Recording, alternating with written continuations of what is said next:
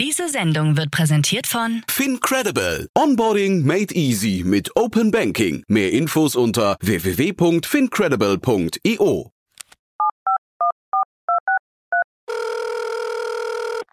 Hey, listen, I need some money. What do you need the money for? I've got a business proposition for you.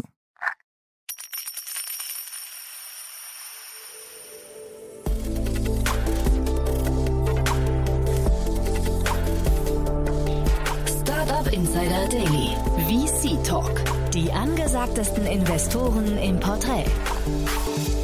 Guten Tag und herzlich willkommen bei Startup Insider Daily. Am Mikrofon ist Eva Güte und ich begrüße euch zu unserer Nachmittagsausgabe mit unserer Rubrik VC Talk.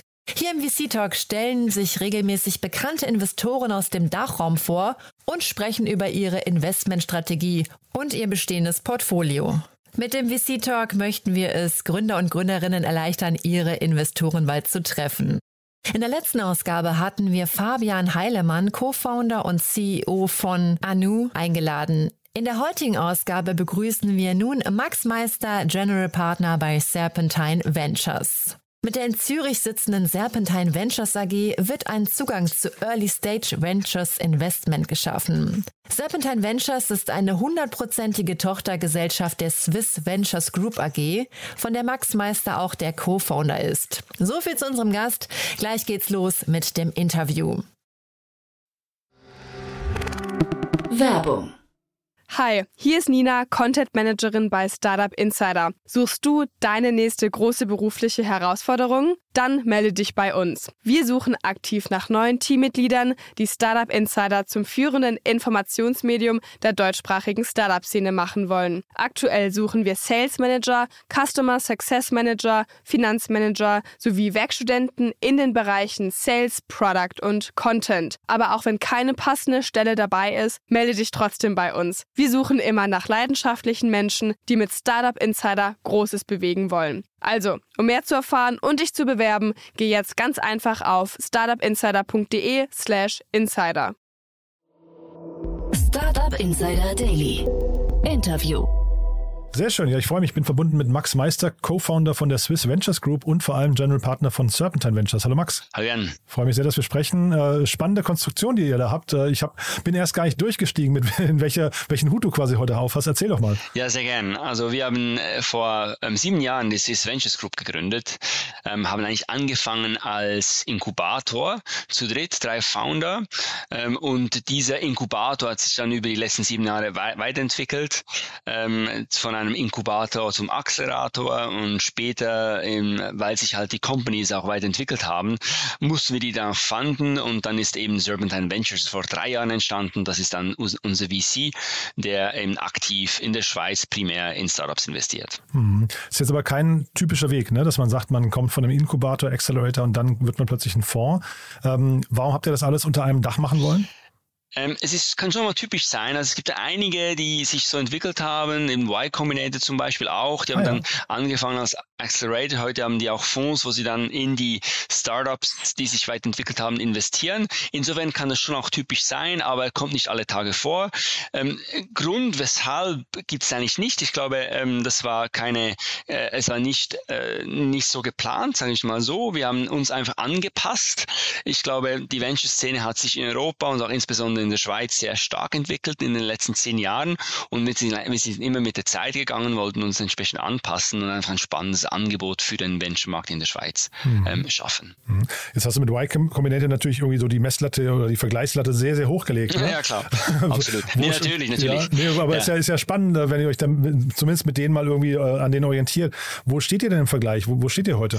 Du, das kann man absolut, du hast nicht recht. Benchmark ist, ist äh, un unerreichbar. Ähm, deshalb glaube ich schon, haben wir uns weiterentwickelt. Also äh, Y Combinator, der klassische Accelerator, sowas in, in Europa und vor allem in der Schweiz aufzubauen, ist unmöglich, weil du niemals die Masse an Startup hast, die die sich be bewirbt. Also in den besten Jahren haben wir es zwei bis 3.000 Bewerbungen bekommen.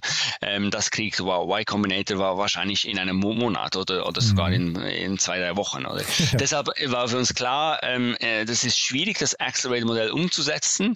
Wir haben dann den Accelerator an und für sich umgebaut in einen Company Builder. Das heißt, wir haben heute einen eigenen Company Builder in-house, der pro Jahr drei bis vier Cases selber aufbaut und ausgründet und eigentlich auch eine gute Pipeline darstellt für unseren VC, der dann, wenn er möchte, unabhängig in diese Cases investieren kann. Mhm. Jetzt seid ihr ja ein, ein relativ großes Team, ne? Ähm, aber das, das hängt wahrscheinlich damit zusammen, dass ihr eben diese vielen Aktivitäten und diese verschiedenen Arme habt. Ne? Wie, wie teilt sich dieses Team auf? Was sind so die Schwerpunkte? Was würdest du sagen? Genau, also wir haben, ähm, das Team ist ziemlich groß bei Serpentine Ventures, sind äh, über 20 Leute. Ähm, in Kürze beginnen wir wieder drei, also wächst sehr stark. Oh, Grund hierfür ist, weil wir halt diverse Fonds haben. Ähm, wir unterscheiden uns relativ stark von einem Single VC, der einfach einen Fonds hat. Ähm, wir haben im Moment vier Fonds up and running. Und zwar nach dem Lifecycle-Ansatz haben wir einen Pre-Seed-Fonds, wir haben dann einen Mid-Stage-Fonds und einen Late-Stage-Growth-Fonds. Und das Ziel hier ist natürlich klar, dass wir sagen können, gut, wir investieren mit dem Pre-Seed-Fonds sehr, sehr früh ähm, ohne große Due Diligence und, und äh, in die besten Startups qualifizieren sich dann die, die für den Mid-Stage Fund und die besten vom Mid-Stage Fund entsprechend für den Grow Growth Fund. Das ist eigentlich die, die Logik dahinter. Mhm. Und, und für all diese drei Fonds braucht man Personal. Weshalb? Weil die natürlich auch unabhängig sein ähm, sollen, die, die drei mhm. Fonds. Ähm, wir sind in der Schweiz FINMA reguliert. Das heißt, die FINMA, das ist in Deutschland das ist die BaFin, mhm. hat uns eine Lizenz gegeben als Asset Manager, was wiederum bedeutet, dass wir gewisse Prozesse ähm, einhalten müssen ähm, und quasi als Anlegerschutz sozusagen, mhm. was wiederum bedeutet, dass nicht die Kosten, ähm, äh, sag ich mal, höher sind als bei einem anderen VC, weil wir halt viel mehr Leute anstellen müssen, die eben sicherstellen, dass diese Prozesse auch eingehalten werden. Das ist eigentlich, das, deshalb sind wir auch viel mehr Leute. Mhm. Ähm, ich kann dir aber versichern, die Leute sind alle voll beschäftigt und, ja. und, äh, und immer in, hochkonzentriert im Einsatz. Ja. ja. Und dieses FINMA reguliert, das ist jetzt relativ ungewöhnlich, ne? weil das hat man bei deutschen VCs VCs nicht. Das bedeutet, dass ihr quasi, oder in, in Deutschland wäre das so, wenn man quasi Geld für Kleinanleger anlegt. Ist das bei euch auch so? Kommt, sind eure Limited Partners quasi sehr breit gestreut oder warum seid ihr reguliert? Der Grund der Regulierung ist eigentlich, weil wir halt auch institutionelle Investoren ansprechen möchten. Also in der Schweiz sind das primär Pensionskassen, mhm. ähm, Firmen. Ähm, die Schweizer Firmen verfügen über ein hohes Vermögen, die Pensionskassen ebenso. Und die haben bisher nicht im großen Stil in Venture Capital investiert. Mhm. Und der Grund, weshalb wir diese Firma-Lizenz gemacht haben, ist, weil wir dort Vertrauen schaffen wollten ähm, du hast eigentlich zwei Möglichkeiten. Du kannst sagen, okay, du baust das Vertrauen über 10, 15 Jahre auf und dann bist du immer noch im Markt und die denken, die, die sehen dann, dass es dich immer noch gibt nach so langer Zeit. Oder du machst einen Shortcut und sagst, gut, ähm, wir machen eben diese Lizenz und kürzt so ab. Und das haben wir jetzt auch festgestellt. Wir haben die Lizenz vor ein paar Wochen bekommen und schon jetzt ist das Feedback extrem positiv. Also mhm. wir kriegen viel mehr Anfragen von Corporates und Pension Funds, also Pensionskassen, weil die halt einfach sehen, dass die FINMA als sehr glaubwürdige Institution uns diese Lizenz gegeben hat. Mhm. Das heißt, man muss sich keine Sorgen machen, dass euch das Geld ausgeht. Da scheint ihr auch zumindest sehr, sehr gut aufgestellt zu sein, ja?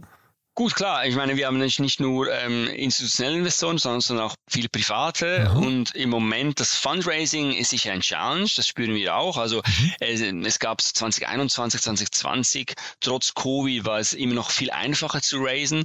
Jetzt äh, mit äh, der ganzen Challenges, Herausforderungen, die da sind, mit Ukraine, mit, mit Taiwan und und so fort, Inflation, schon anspruchsvoller geworden. Mhm. Was wir aber sehen, ist halt, diese Asset Class Venture hat sehr gut funktioniert und sehr gut rentiert in den letzten zehn Jahren und das ist eben den Investoren auch nicht für, für, für Augen geblieben. Und die sehen, okay, man kann Geld verdienen mit Venture mhm. und wenn man eben professionell aufgestellt ist, so wie jetzt wir, ähm, gibt es auch durchaus Potenzial. Insofern haben wir sehr, sehr guten Zulauf von, von Investoren. Mhm. Und vielleicht noch mal kurz danach gefragt für die Investoren, welcher Teil ist dann am attraktivsten? Das klang ja jetzt so, ihr habt drei Fonds und der erste ist so ein bisschen äh, Spray and Pray, klang das jetzt so, da, da investiert ihr relativ breit und die anderen sind dann schon dedizierter. Äh, sind die für die, für die ähm, institutionellen Investoren alle gleich attraktiv oder gehen die die auf das Low-Risk, äh, Later-Stage-Segment? Das ist so, nee, also der, der, der Rookie Fund ist der Pre-Seed Fund, das High Risk. Ähm, ich würde nicht sagen Spray and Pray, aber schon ähm, mit dem Ziel, es schnell und möglichst früh zu investieren, vor allem in die Person. Also das ist der Founder, sage ich mal, die Gründerin, der Gründer, das wichtigste Kriterium. Ähm, der Midstage Fund, dort ähm, sind wir ein bisschen später. Also die Firma macht ein ARR von, also wir kennen einen Umsatz von circa eine Million, vielleicht auch 600k ist auch schon okay.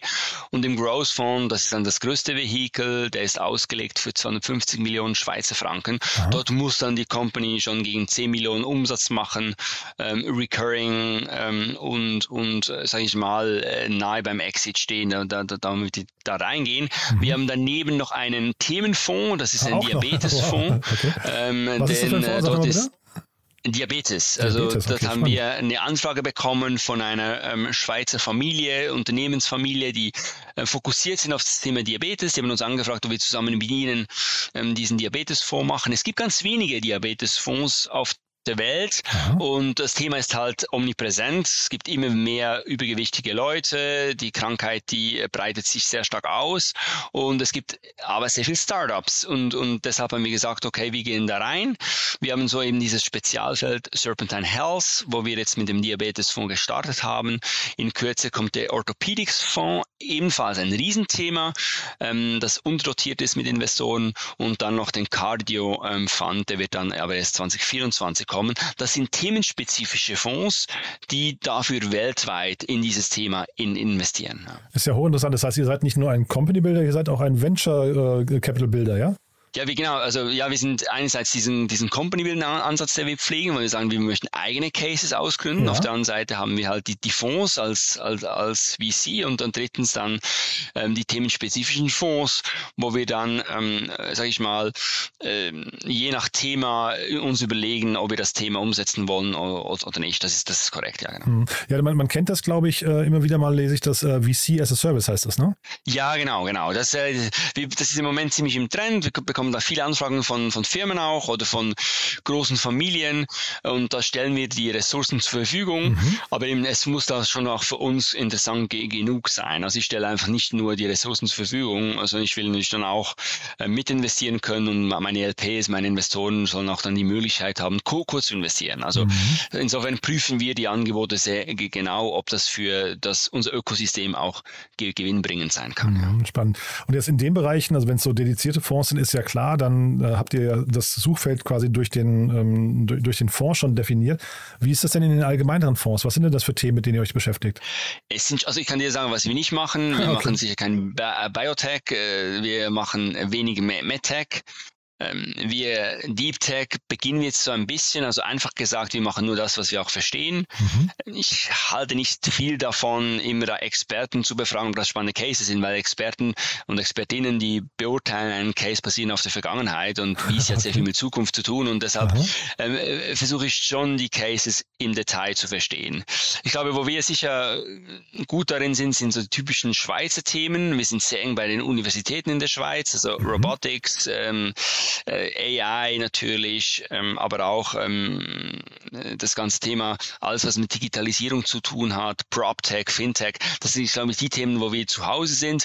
Und jetzt gibt es halt ein paar Themen, wo wir davon ausgehen, dass sich die sehr stark entwickeln werden in Zukunft. Zum Beispiel alles, was nuklear ist, das haben wir schon vor zwei, drei Jahren angefangen anzuschauen. Okay, krass. Ähm, äh, Grund hierfür ist, wir haben ein Boardmitglied, eine, Verwal eine Verwaltungsrätin oder eine in Deutschland Aufsichtsratsvorsitzende oder Mitglied, genau. Und, und die hat uns schon lange auf dieses, die kommt aus der Strombranche ursprünglich und hat uns auf das Thema aufmerksam gemacht. Und, und damals war das Thema ganz neu. Und, und ähm, ich habe mich damals sehr intensiv damit auseinandergesetzt gesetzt und jetzt wird es sehr, sehr akut und sehr aktuell. Oder? Mhm. Das ist so ein Thema, das bei uns ganz oben ähm, auf der Agenda steht. Ein zweites Thema auch sicher Cleantech. Cleantech so vor 15, 10, 15 Jahren zum ersten Mal ähm, gekommen, damals aber noch zu früh. Das mhm. kommt im VC-Bereich sehr oft vor, dass du Themen hast, die kommen, mhm. aber es ist einfach zu früh, das heißt, sie verschwinden dann wieder und dann, wenn sich der, der Markt entwickelt, kommen die aber sehr, sehr schnell, weil so die mhm. erste Phase schon mal durch ist und dann kommen die Startups innerhalb von kurzer Zeit. Also wir versuchen eben nicht nur, sage ich mal, in, in, in, in äh, aktuelle Themen zu investieren, sondern ganz bewusst uns auch zu fragen, was wird in zehn Jahren hip sein und, und äh, investieren entsprechend viel Zeit in die Analyse. Wahrscheinlich dann auch in, in, in, Diskussionen, ne? weil ich kann mir ja vorstellen, diese, also über die Zukunft hat ja wahrscheinlich jeder eine unterschiedliche Meinung. Ne? Wie, wie, wie kommt man da zu einem Konsens? Ja, genau, also du hast gesagt, wir haben ein großes Team und die müssen auch was machen. Also viel, viel von diesem Team, die machen sich ganz aktiv Gedanken über die Zukunft. Aha. Das sind aber keine, sag ich mal, Hellseher oder Wahrsagerinnen, äh, sondern was sie halt machen, die ähm, screenen den Markt, die schauen sich halt ähm, die schwachen Signale an, wie wir sie nennen. Mhm. Ähm, also wo entwickelten sich in welchen Branchen die Wachstumsraten, ähm, sehr stark auf niedrigen Skalen und dann diskutieren wir das. Also wir haben einmal pro Monat kommen wir dann alle zusammen und dann werden diese Themen präsentiert mhm. ähm, und und schon spannend dann zu sehen, ähm, was sich das da alles tummelt und dann beobachten wir den Markt und versuchen dann sehr sehr früh diese Firmen anzugehen. Wichtig ist einfach bei uns, dass wir halt schon auch ein Gefühl bekommen, wie sich der Markt entwickelt. Im VC-Bereich ist oft der Fall, dass du einen FOMO-Effekt hast und alle mhm. VCs dann reingehen und dann sieht man irgendwann nach, nach drei Jahren, der Markt wird sich nicht so schnell entwickeln. Und wir haben den Challenge, dass wir nach zehn Jahren der Fonds, unsere Fondslaufzeit sind zehn Jahre und dann, dann müssen wir das Geld zu, zurückbezahlen den Investoren. Und wenn sich dann die, die ähm, Cases nicht so schnell entwickeln, dann haben wir auch ein Problem. Insofern müssen wir auch Märkte auswählen, wo wir davon ausgehen, dass sich die sehr, sehr rasch entwickeln werden. Diese Uninähe, die du gerade erwähnt hast, wie hat man sich das vorzustellen? Mhm. Seid ihr dann wirklich an der Uni präsent oder ist es eher so, dass ihr dann versucht, irgendwie mit den, ich weiß nicht, da immer so vielleicht einen Stadthalter zu haben, der für euch an der Uni so ein bisschen scoutet oder wie hat man sich das vorzustellen? Ich frage, ich hatte hier mal Early Bird mit ihrem Uni X-Fonds im, im Podcast, mhm, genau. die ja in so eine ähnliche Richtung denken. Jetzt, äh, also scheinbar äh, passiert an den Unis viel, was man relativ früh bemerken möchte, ne? Mhm, das ist so. Also wir haben in der, also Schweiz ist der Innovationsleader weltweit, hat unglaublich viele gute Innovationen. Ähm, das Problem, vielleicht um das kurze Exkurs hier, ähm, Schweiz hat ein Problem der Umsetzung. Also ich würde mal sagen, Schweizerinnen und Schweizer sind super im Erfinden, aber ziemlich schlecht im Umsetzen.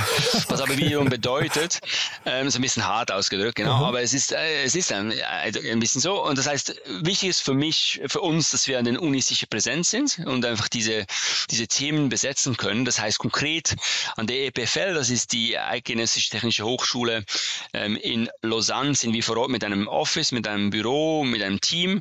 Ähm, an der ETH sind wir ebenfalls sehr, das ist die, die in Zürich, mhm. Äh, das Panda in Zürich, sind wir auch sehr nah dran. Wir haben zwei Scouts im Einsatz, also auf der Payroll, die sind immer draußen bei Events, vor allem bei Unis und sind so nicht in der Lage, ähm, die Startups, die Themen, also bevor es überhaupt Startups sind, sondern es sind häufig einfach Teams oder es ist ein Professor, eine Professorin, der eine, der eine coole Idee hat, die sehen die halt sehr früh und das sind eben dann die Cases, die für den Rookie-Fonds spannend sind.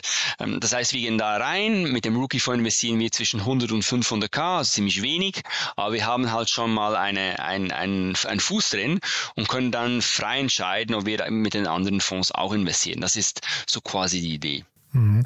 Und diese 100 bis 500k, das ist also quasi das Kapital. Was denn neben dem Kapital hat man als äh, junges Startup, als, als Rookie von euch zu erwarten?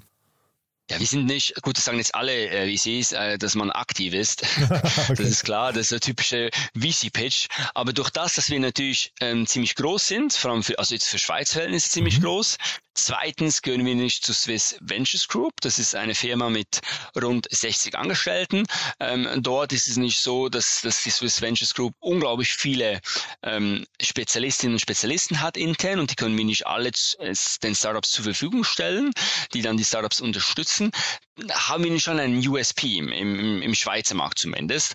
Und das finden natürlich die jungen Unternehmerinnen und Unternehmer sehr spannend, oder? Dass wir einfach nicht ein Single VC sind mit drei, vier Leuten, sondern wirklich auch die Power haben, um die in den nächsten ähm, 10, 15 Jahren tatkräftig zu unterstützen. Mhm. Wir gehen auch ins Board. Also ich selber sitze in sechs Boards, ähm, bin sehr aktiv und, und äh, äh wir äh, können unterstützen im Sales und so weiter und so fort. Also ich bin ziemlich ein, ein großer Verfechter von dieser Power of Platform, dass wir eben die ganze Plattform der Swiss Ventures Group den Startups zur Verfügung stellen können. Also ihr seid dementsprechend sehr nah dran, wenn du sagst, Board ist ja schon quasi maximale Nähe, ne? Oder, oder macht ihr auch so, kann man sich das so vorstellen, Workshops und solche Themen oder, oder ja, Trainings und sowas? Gibt es das bei euch auch?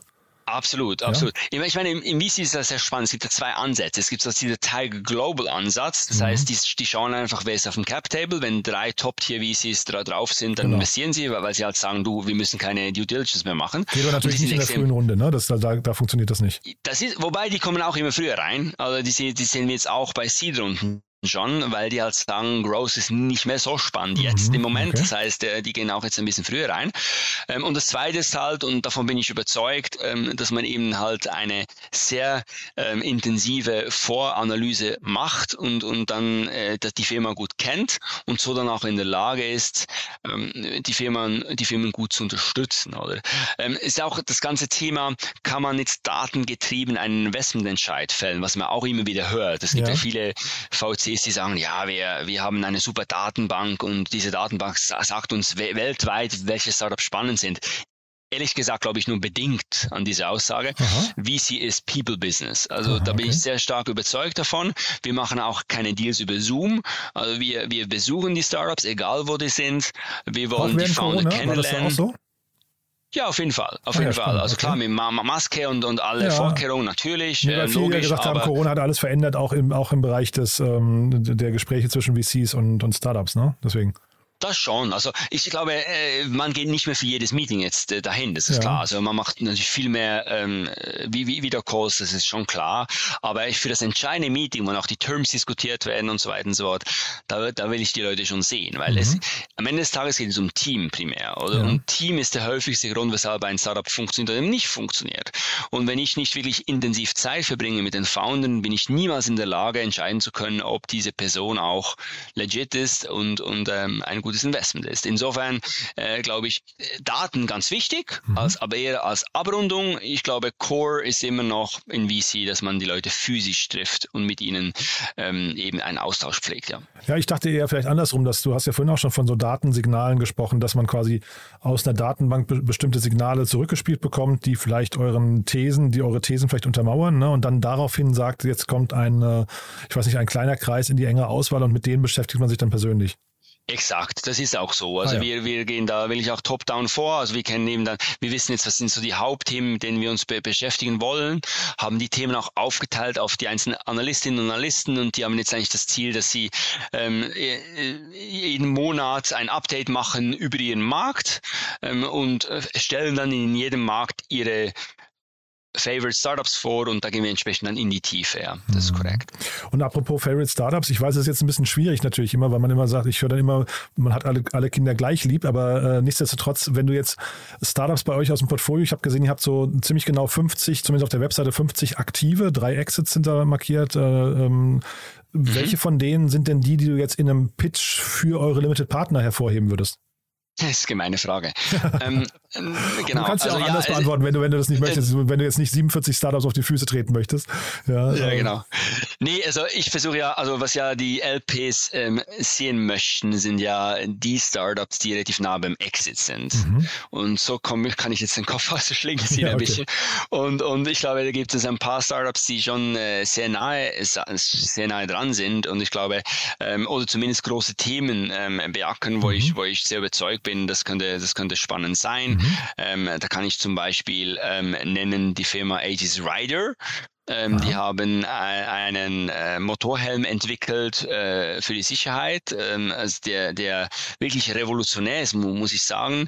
Ähm, AR sagt schon, also es geht um Augmented Reality mhm. und Helmtechnologie verbunden, finde ich ein unglaublich sehr spannendes Startup. Ein zweites Startup, wo ich großer Fan von bin, ist Auxivo. Was die machen, das ist das hat mit Tech wenig, also mit mit Digitalisierung wenig zu tun.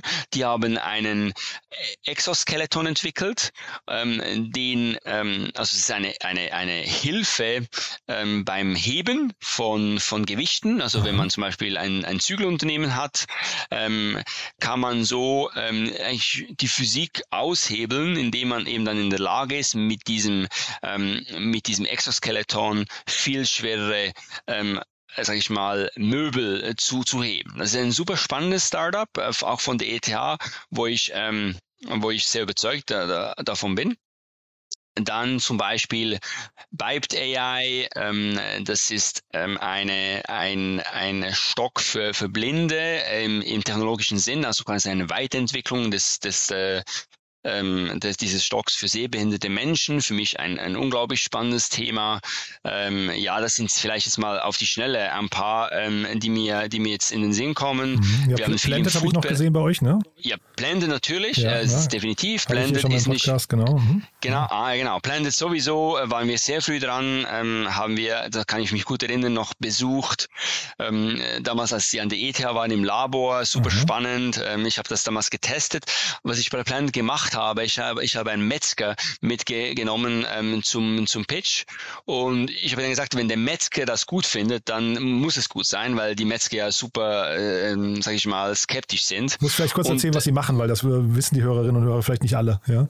Genau, ähm, Planted ähm, ähm, ist ähm, tätig im Bereich ähm, Vegan ähm, Meat, also allem ähm, Pulled Chicken, haben sie ähm, aus Erbsen sozusagen eine Methode entwickelt, wie man ähm, die Fasern des Pools nachbilden kann. Und das haben sie so unglaublich gut gemacht. Also ich kann mich erinnern, als ich das erste Mal so ein Planted Chicken im Mund hatte, man hat wirklich das Gefühl, es sei Chicken. Und das Hirn spielt dann nicht ein bisschen mit, weil man auch diese Fasern dann spürt im Mund, ähm, schaltet das Hirn auf Chicken um und du denkst dann wirklich, es ist Chicken. Oder? Und wenn man das noch entsprechend mariniert, ist es wirklich top. Also ich bin ein riesen Planted-Fan, habe das auch immer im Kühlschrank bei mir zu Hause. Und da habe ich eben diesen Metzger mitgenommen, der super konservativ ist. Und ich habe gewusst, wenn der das gut findet, dann muss es gut sein. Und er, seine Initialreaktion war dann, ich will sofort investieren. Ah, wirklich? Ja, und, krass, und okay. ja, genau. Und der, der, war so, der war so perplex, als er das ähm, probiert hat.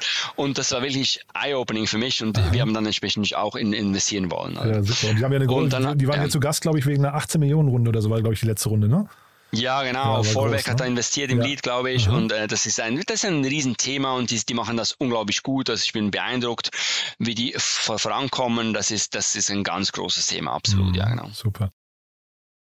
Ja, also man, man merkt schon äh, ein spannendes Portfolio, was ihr euch da aufbaut. Was würdest du dir denn wünschen, wer sich jetzt mal bei euch melden kann? Du hast ja vorhin ein paar Themen genannt, die ihr macht, mhm. aber gibt es denn, äh, das war ja eher so Segmente, gibt es denn konkret vielleicht ähm, Businessmodelle oder, oder Bereiche, wo du sagst, da möchtest du auf jeden Fall noch was sehen, da siehst du gerade zu wenig? Ja, ist eine sehr, sehr gute Frage. Ähm, geht ein bisschen in das hinein, was ich auch vorhin erzählt habe. Ich glaube, also für uns ist wichtig, wenn wir in Themen investieren, die schon in aller Munde sind, dann ist es weniger spannend, weil dann haben wir einfach das Problem, dass, dass du, äh, kon dann konkurrieren ganz viele VCs mit dir ähm, und das wollen wir ein bisschen, ein bisschen ausweichen. Also eigentlich die, die Thesis ist eigentlich, was sind die Themen, die noch am Anfang sind, aber die sich sehr, sehr stark und schnell entwickelt werden. Es gibt dieses Zitat, das, glaube ich, Lenin ähm, ähm, zugerechnet wird.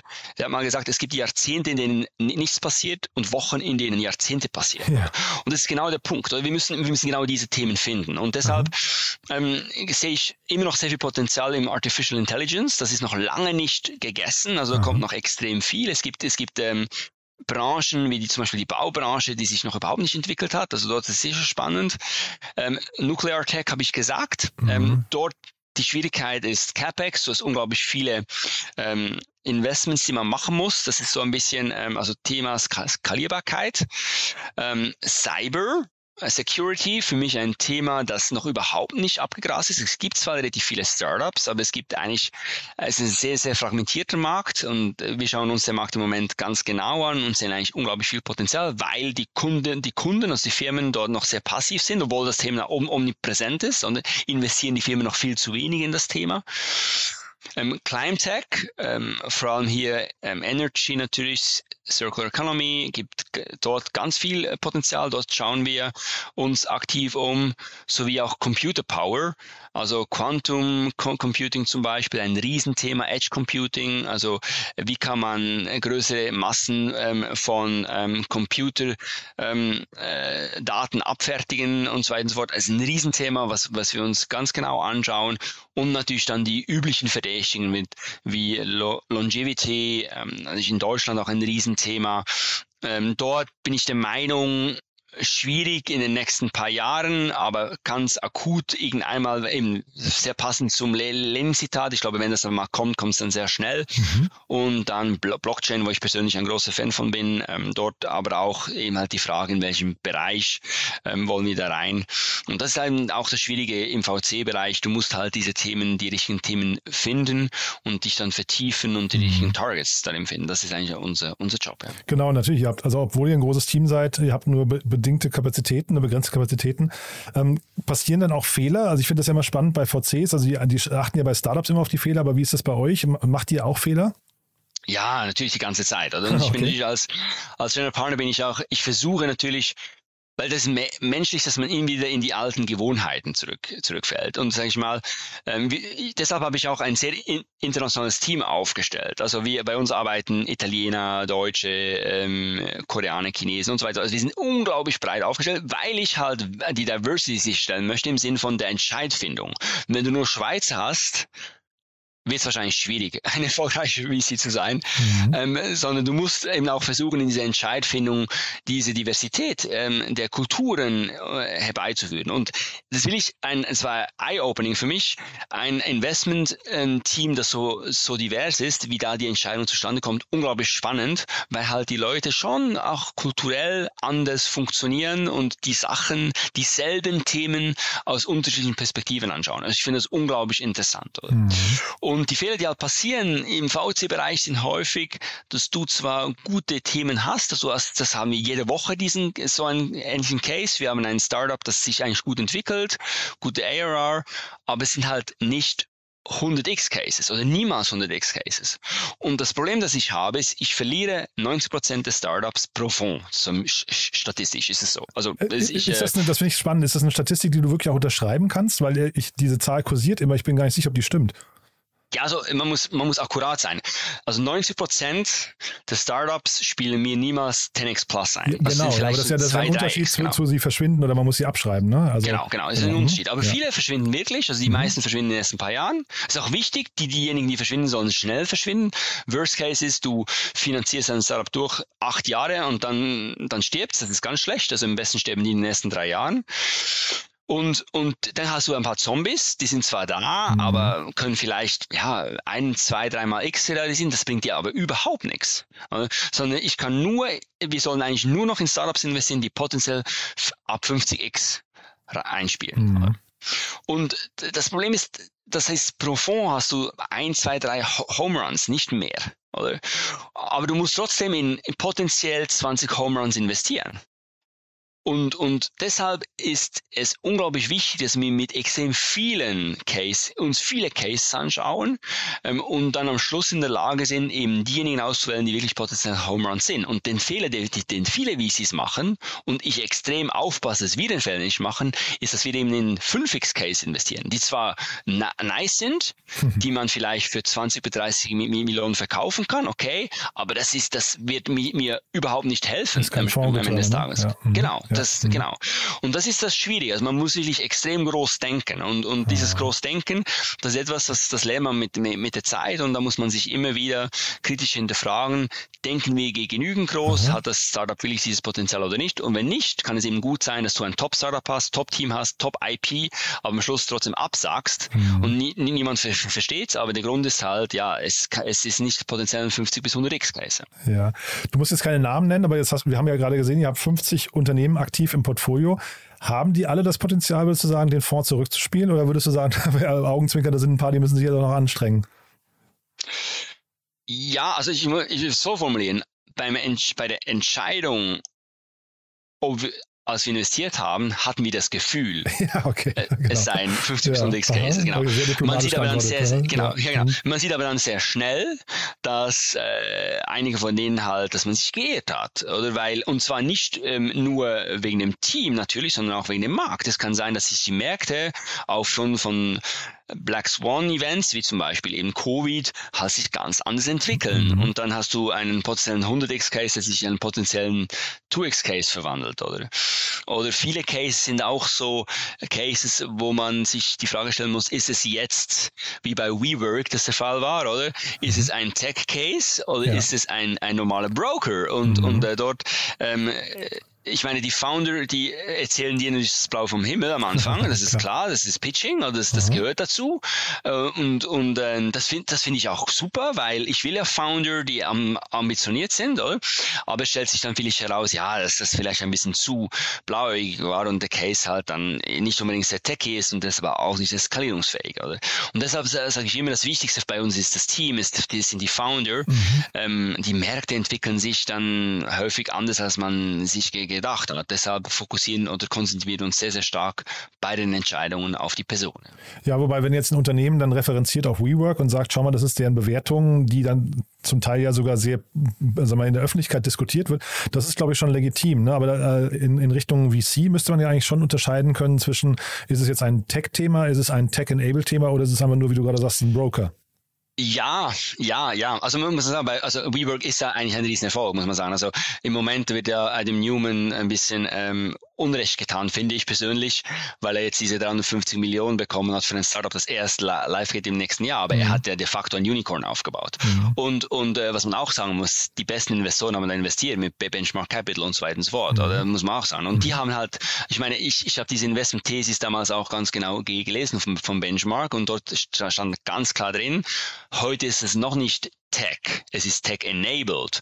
Aber aufgrund der Daten, die man halt ähm, sammeln kann und so weiter und so fort, kann man durchaus ein Tech-Player sein. Und das ist le legitim. Also viele von uns Startups, die haben eine, eine, eine Idee von der Zukunft und basieren auf dieser Idee entwickeln wir die Investment-Thesis. Mhm. Und da ist halt ein Delta äh, vorhanden. Ja. Und dann muss man, und dann müssen wir halt in der Lage sein, und das ist die Schwierigkeit in, in unserem Job zu beurteilen, ob das Delta realisierbar ist oder, oder ob es überhaupt ein Ende hat, dieses Delta, ne?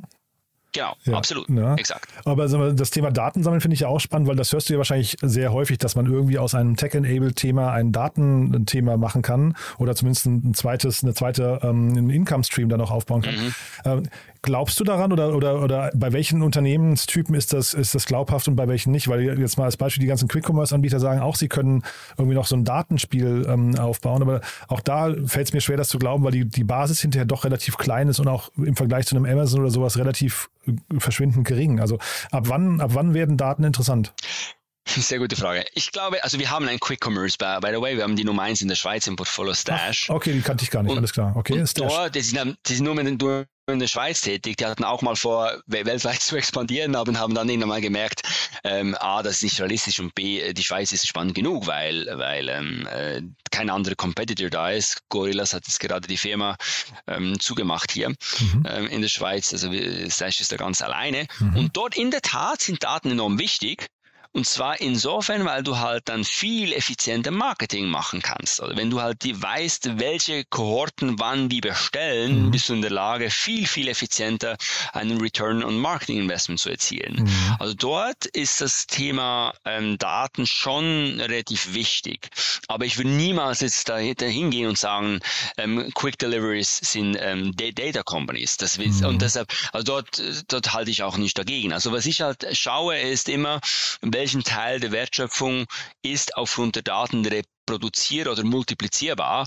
Und, und dort sage ich ganz klar, das überschätzen die Startups massiv. Oder? Und, und ähm, am Ende des Tages äh, die Daten unterstützen, deshalb Tech Enhanced, Data Enhanced, aber das ist wirklich dann Data Companies werden, die dann nur noch artificially, ähm, sage ich mal, skalierbare Umsätze zielen. Das ist sehr, sehr, sehr selten der Fall. Da bin ich schon bei dir. Ja. Mhm. Und vielleicht nochmal ganz kurz, weil das ja wirklich sehr spannend ist, wenn du sagst, ihr investiert früh und zum Zeitpunkt des Investments glaubt ihr, es ist ein Fonds-Returner und dann kommt irgendwann so die Erkenntnis, naja, bei dem einen oder anderen stimmt es nicht. Jetzt hast du gerade eben nur gesagt, es sind Black Swan-Events wie zum Beispiel Corona oder sowas. Aber was sind denn vielleicht noch so die anderen zwei, drei wichtigsten Gründe, warum ihr dann realisiert, hoppla, das ist nicht ganz so, wie wir uns das versprochen haben? Ja, ich meine, also ich, also was ich gelernt habe zum Beispiel, ähm, äh, äh, so drei Jahresprognosen, das, das, ja, das kann man auch nicht machen. Oder? Ich glaube, ähm, und äh, wir, wir sprechen jetzt auch mit ein paar Y-Combinator Startups ähm, und die sagen halt, und das, das, das unterschreibe ich, also 100 Prozent, es bringt nichts, die machen keine Budgets mehr in den nächsten drei Jahren, sondern sie mhm. planen nur noch Jahr für Jahr. Oder? Und, und, äh, aber das nehmen wir dann ganz genau. Oder? Mhm. Und dort sind wir halt schon, wenn ich dann einfach sehe, dass, dass sich die, diese, vor allem die Wachstumsrate ist für mich eigentlich die wichtigste Kennzahl, Topline, ähm, Umsatzwachstumsrate, wenn sich die halt dann äh, komplett anders entwickelt als, als prognostiziert, dann, dann, dann klingeln bei uns alle Alarmglocken und wir grätschen halt rein und, und probieren nicht zu helfen, aber fragen wir mal nach. Ähm, dort ist sicher ein, ein, das zentrale Thema, also dass wir sehr nah dran sind und uns, uns die, die KPIs, die Unique Economics und so weiter und so fort anschauen aber auch dann sehr früh reagieren, wenn wir sehen, das entwickelt sich ganz, ganz anders als geplant. Ja. Mhm. Aber da ist jetzt zum Beispiel nicht das Team, äh, was das Hauptproblem wird, weil ich hätte jetzt fast gedacht, äh, ein Team auf der Bühne pitcht und man ist total geblendet vom Team vielleicht und dann auch verblendet manchmal und dann plötzlich liefert das Team nicht das, was es liefern sollte oder es gibt halt irgendwie, keine Ahnung, Streitigkeiten im Team, die man nicht, nicht wahrgenommen hat während des Investments oder so, solche Themen, dachte ich eigentlich, ne? Natürlich, absolut. Also genau, genau. Also natürlich, das habe ich auch eingangs gesagt. Also Team ist sowieso key. Für mhm. mich das wichtigste Kriterium, weshalb ein, ein Startup funktioniert oder nicht funktioniert. Oder auch nicht funktioniert, genau. Mhm. Genau. Und, und dort können wir halt nur bedingt einschätzen, wie sich A, das Kollektiv entwickelt, also das Team als solches, mhm. und B, wie sich die Founder entwickeln. Und mhm. das, das, der Punkt ist ja, also das sind häufig junge Leute, die haben noch eine gewisse Entwicklung vor sich, äh, das sind Emotionen im Spiel, ähm, Druck ist da und man weiß halt nicht, wie resilient die Leute auch sind. Und deshalb ist eigentlich die, Vol die Volatilität auf dem Team viel größer als bei den Märkten. Oder das ist mhm. schon so. Und dort ähm, versuchen wir ihn zu unterstützen, zu coachen, aber in, am Ende des Tages äh, können wir da auch nicht viel ausrichten. Also wenn es dann im Team Streitigkeiten gibt, dann können wir eben vermitteln, coachen, aber ein Founder äh, Dispute, ich meine, das ist mega schwierig, da, da den zu lösen. Das ist Inklusion, ne? Ähm, zweit, ja. ja, genau, genau. Und zweitens, das ist fast der wichtige Punkt, viel wichtiger Punkt, dass die Founder halt nicht unbedingt die richtigen Manager dann sind, ein Startup groß zu machen. Oder? Mhm. Und, und jetzt gibt es die Founder, die, also es gibt Founder, die das sehr gut können. Viele können das wirklich, da bin ich immer wieder überrascht. Es gibt dann Founder, die äh, das nicht, nicht gerne machen und das aber auch einsehen und dann aktiv helfen, einen äh, CEO zu suchen für die Company oder eine CEO. Und es gibt dann die, die es eben nicht verstehen. Die sagen, hey, äh, nein, ich, ich bin immer noch, ich bin CEO, ich will CEO bleiben für die nächsten 100 Jahre. Und, und, ähm, und das ist dann das, das Schwierige bei uns. Also müssen wir dann halt versuchen zu überzeugen. Aber end of the day, wenn die das nicht einsehen, dann, dann ist halt schwierig. Das ist so. Das ist auch, also du hast absolut recht, das Founder-Thema ist eigentlich omnipräsent und für uns ein ganz, ganz wichtiges, essentielles Thema. Mhm. Und der andere, also der wichtigste wichtigste Grund, wenn man sich so Studien anguckt, ähm, warum Startups scheitern, ist ja das Thema Timing. Und da wollte ich nochmal kurz auf dein Delta, du hast ja dieses Delta vorhin beschrieben, was ihr dann, wo ihr quasi mhm. prognostizieren müsst, wie lange dieses Delta dann eben äh, ähm, dauert. Und, und zeitgleich hast du ja gesagt, ihr diskutiert intern quasi Themen, die die Zukunft betreffen und nicht, ihr, ihr schaut nicht auf die Vergangenheit und oder wenig auf die Vergangenheit. Ähm, wie mhm. realisiert man denn, ob der Zeitpunkt, wenn ihr jetzt heute investiert, ob dieses Delta quasi auch das richtige Timing beinhaltet? Also ist denn der, der Markt überhaupt schon reif für dieses Thema ähm, oder ist man vielleicht trotzdem, wie sagt man immer, ahead of the curve oder ahead of the wave, also dass man halt irgendwie eigentlich zu früh ist, weil das ist ja, glaube ich, das Schlimmste, was es gibt, ne? Ja, genau. Also viele, äh, Investoren, die brüsten sich ja, indem sie sagen, wie, wir waren zu früh. Oder wie, wie, das ist ja grottenschlecht, weißt du. Also, also, das habe ich früher auch einmal gesagt. Wir, hatten, wir haben zum Beispiel vor fünf Jahren in ein AR-Startup investiert, aha, oder? Aha. Das ist nicht sofort gescheitert und ich war dann ganz stolz und gesagt, wir waren zu früh, wir haben es ja, gesehen, oder? Das ist bis heute kein wir, Thema. Ja, genau, bis, genau, genau, exakt. Und das ist einfach, äh, sorry to say, Bullshit. Also, mhm. also wir, wir müssen ja genau, wir müssen genau am richtigen Moment am richtigen Ort sein und dann, dann das Thema sehen. Und, mhm. und das siehst du halt nur, wenn du wirklich wirklich in den Märkten bist, wenn du sehr nah dran bist, wenn du die Bewegungen siehst bei den Firmen, wenn es B2B ist, oder wenn du die ersten Bewegungen siehst bei den Influencern, aber auch da im B2C. Das, das, also es nützt dir wenig, wenn nur die Innovatoren, also die, frühen Abnehmer, das Produkt gut finden. Es muss dann auch überschwappen auf die Mehrheit. Mhm. Und das kannst du einfach nicht beeinflussen. Genau. Oder? Und jeder, wie sie dir sagt, ich, ich weiß, was die Zukunft bringt, das ist einfach das ist eine Lüge, weil es kann, es kann niemand, sondern es ist ein Gefühl, das man entwickelt. Und was ich, was ich glaube, äh, Seniorität hilft natürlich ein bisschen. Mhm. Auf der anderen Seite nah dran zu sein bei den Zielgruppen hilft ein bisschen. Man muss die Daten verstehen, die Daten sehen. Deshalb ist Data Crunching auch, äh, auch essentiell, oder? Aber am Ende des Tages ist es einfach unglaublich schwierig ähm, zu sagen, ob sich das Thema entwickelt. Beispiel Metaverse, oder? Ich meine, mhm. pff, das sagen jetzt auch. Ich meine, dort ist ja äh, paradiesisch. Alle großen Companies wie Facebook und so weiter sind, oder Meta sind jetzt voll, voll, mhm. voll drin. Mhm. Das Aber ne? trotzdem, ne? Ja, Mhm, ja. ja, trotzdem, wenn man die, die, ähm, die, die Verkäufe der Hardware anschaut, das ist immer noch, also es, es, es entwickelt sich zwar, aber immer noch viel, viel, viel weniger schnell als pro, prognostiziert. Drohnen, das Gleiche. Ich meine, mhm. wenn ich vor fünf Jahren die Analysen, ich habe vor kurzem eine Analyse hervorgekramt von Goldman Sachs vor fünf Jahren, wie sich der Drohnenmarkt entwickelt, ich bekam einen Lachanfall. Ich meine, die sind 10, 10x haben, ja. haben die, das ist voll, vollkommen daneben. Ja. Ich, ich mache denen keinen Vorwurf, weil mhm. die haben ja auch, die mussten ja irgendwas sagen. Ja, weißt? Und das ist, aber das zeigt mir, wenn eine Top-Bank so krass daneben liegt, dann zeigt das eben eindeutig, dass man einfach nicht, und das ist auch gut so. Das Aber das ist schon gut, das so, manchmal rauszukramen, finde ich, weißt du mal, zu gucken, wer hat sich ja. dann in der Vergangenheit so massiv ja. geirrt, weil darauf aufbauen, investieren ja auch andere Menschen. Ne? Das, ist, schon eine gewisse Verantwortung, dass ich, dass ich, wenn ich sage, der Drohnenmarkt ist ein 10x-Markt und äh, dann ist das nicht, mal kurz die Leute daran zu erinnern, hey, da hast du einfach wirklich auch Scheiß erzählt, das ist, glaube ich, gar nicht so doof, ne?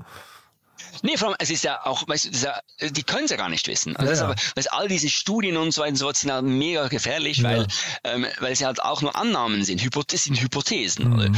Und, und wir, äh, wie sie ist eigentlich, sind Hypothesenformulierung und dann investiert man und dann Hypothesenüberprüfung. Und mhm, viele genau. Hypothesen funktionieren nicht, wie zum Beispiel Metaverse, anderes Thema Microscooter. Ich meine, es war ein richtiger FOMO, alle wissen, sind rein und niemand verdient jetzt Geld, mhm. oder? Das war auch, das war komplett eine Überschätzung des Potenzials. Oder? Und, und, das, und das ist halt das, das Schwierige am, am Geschäft, dass man eben dann ähm, das Richtige herauspickt und dann, das, und dann die Entwicklung de dementsprechend ist. Das ist halt, das will ich halt sehr, sehr anspruchsvoll. Absolut. Mhm.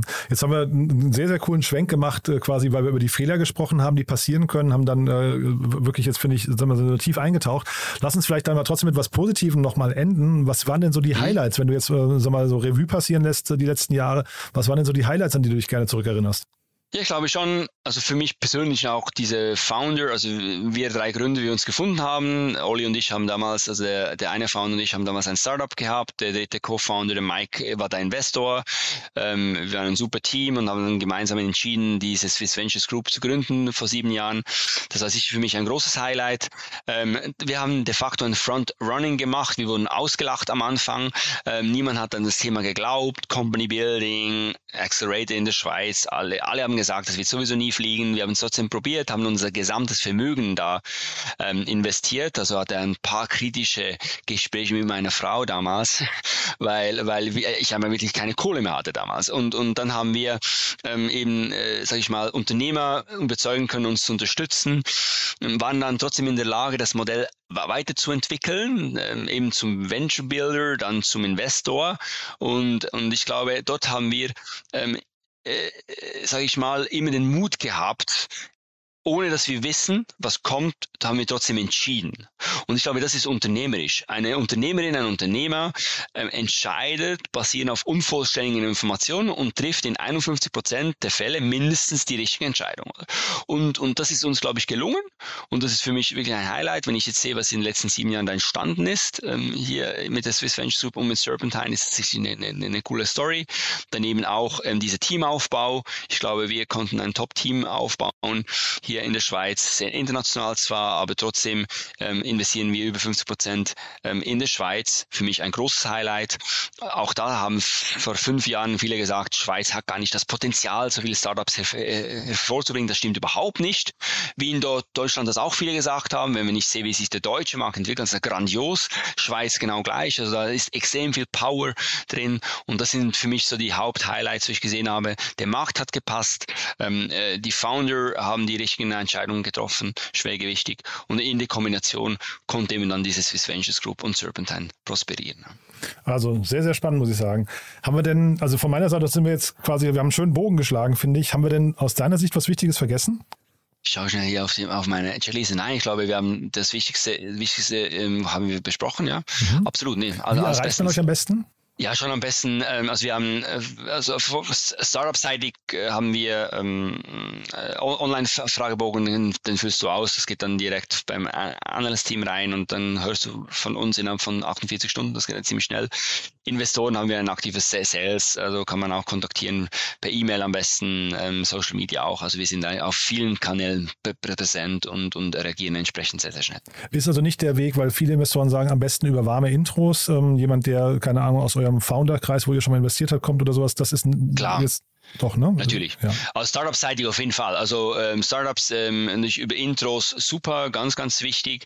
Äh, wir haben, wenn ich die Pipeline anschaue, 80% Inbound, also Startups, die auf uns zukommen, 20% Outbound, Scouting. Ich bin ein enormer Verfechter von Scouting, deshalb haben wir zwei Scouts im Einsatz, die nichts anderes tun, als ähm, auf der ganzen Welt herumkurven und Startups zu finden. Ähm, genau, ähm, und, und ähm, deshalb ja, war, warme Intros auf jeden Fall sehr, sehr spannend, ja. But there is one more thing. One More Thing wird präsentiert von OMR Reviews. Finde die richtige Software für dein Business.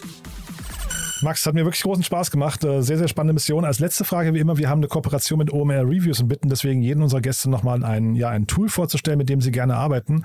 Bin gespannt, was du mitgebracht hast bin ein bisschen la langweilig. Ich habe ein Tool ausgewählt, mit dem ich jeden Tag sehr viel Zeit verbringe. Das ist Asana, kennen wahrscheinlich alle. ähm, haben wir seit fünf Jahren im Einsatz bei uns, also ziemlich am Anfang, als die ähm, gestartet haben und bin ein großer Freund und, und äh, Befürworter von Asana. Allen, was auch extrem ist, allen, denen ich Asana empfehle, finde es auch super. Also dort ist die Empfehlungsrate sehr, sehr positiv. Und Einführung ging bei euch schnell, weil ich höre von vielen, dass es etwas kompliziert ist, komplex. Nee? Einführung nicht unbedingt. Es, es ist im Verständnis, sage ich, nicht ganz trivial. Man muss schon ein bisschen Zeit verbringen. Aber es ist auch gut so, weil ähm, Asana hat sehr viel, äh, hat, äh, sage ich mal, in der Tiefe sehr eine hohe Va Va Variabilität. Und wenn man das Tool mal wirklich versteht und versteht, was man alles damit machen kann, ist es unglaublich agil und ähm, produktiv. Und deshalb bin ich ein großer Verfechter von Asana. One More Thing wurde präsentiert von OMR Reviews. Bewerte auch du deine Lieblingssoftware und erhalte einen 20 Euro Amazon-Gutschein unter moin.omr.com/insider. Also Max, hat großen Spaß gemacht. Danke, dass du da warst. Weiterhin viel Erfolg. Ähm, und ich würde sagen, wir bleiben in Kontakt. Wenn es bei euch große Neuigkeiten gibt, würde ich sagen, machen wir ein Follow-up, ja? Perfekt, vielen Dank. Werbung Hi, hier ist Moritz, Marketing und Growth Manager bei Startup Insider. Wenn du über die verschiedensten Themen immer auf dem neuesten Stand sein möchtest, dann empfehle ich dir auf jeden Fall unsere Newsletter auszuprobieren. Von unserem täglichen Morning Briefing Startup Insider Daily zu unseren themenspezifischen Newslettern wie Krypto und Web3, Investments und Exits oder KI Kompakt bist du mit unseren Newslettern immer top informiert. Falls du interessiert bist, kannst du dich jetzt ganz einfach kostenlos anmelden und zwar unter startupinsider.de/slash insider. Startup Insider Daily VC Talk. Die einflussreichsten Akteure der Investorenszene im Porträt. Das war Max Meister, General Partner bei Serpentine Ventures, im Gespräch mit Jan Thomas im Rahmen unserer Rubrik VC Talk. Und das war's sonst für heute mit Startup Insider Daily. Wir hören uns hoffentlich morgen in der nächsten Ausgabe wieder. Am Mikrofon war Eva Güte und ich verabschiede mich von euch. Habt noch einen schönen Tag. Bis dahin. Tschüss. Diese Sendung wurde präsentiert von Fincredible. Onboarding made easy mit Open Banking. Mehr Infos unter www.fincredible.io.